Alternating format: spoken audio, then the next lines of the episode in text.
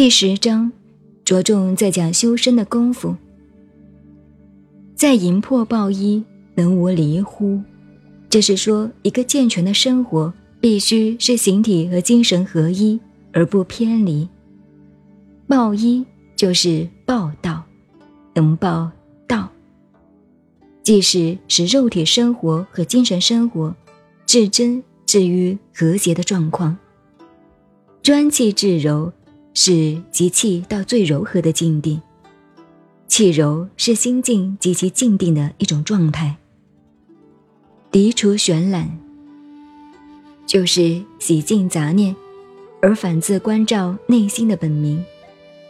老子所讲的这些修身功夫，和瑜伽术不同。瑜伽的目的在超脱自我和外在的环境，老子重在修身。修身之后。乃推其于序而爱民治国。此外，本章的排序或有错乱。按照老子修之于身、修之于天下的文理推测，可是将本文序调整如下：在淫破抱衣，能无离乎？涤除玄览，能无疵乎？专气致柔，能如婴儿乎？天门开合。能如慈乎？明白四达，能无赤乎？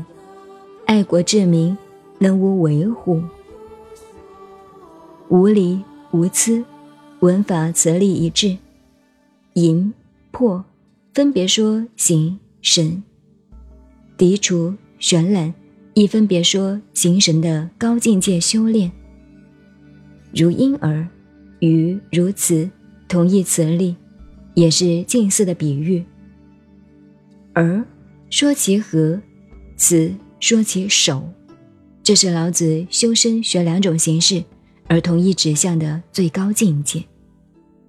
二十八章，知雄守辞为天下溪，为天下溪，常德不离，复归于婴儿，也是婴儿与此共举，无智无为。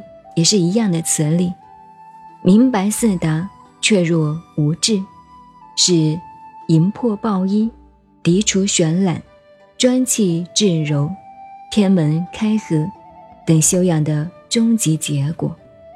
而修之于身的余德之自然流演，便是以无为去爱民治国的修之于天下。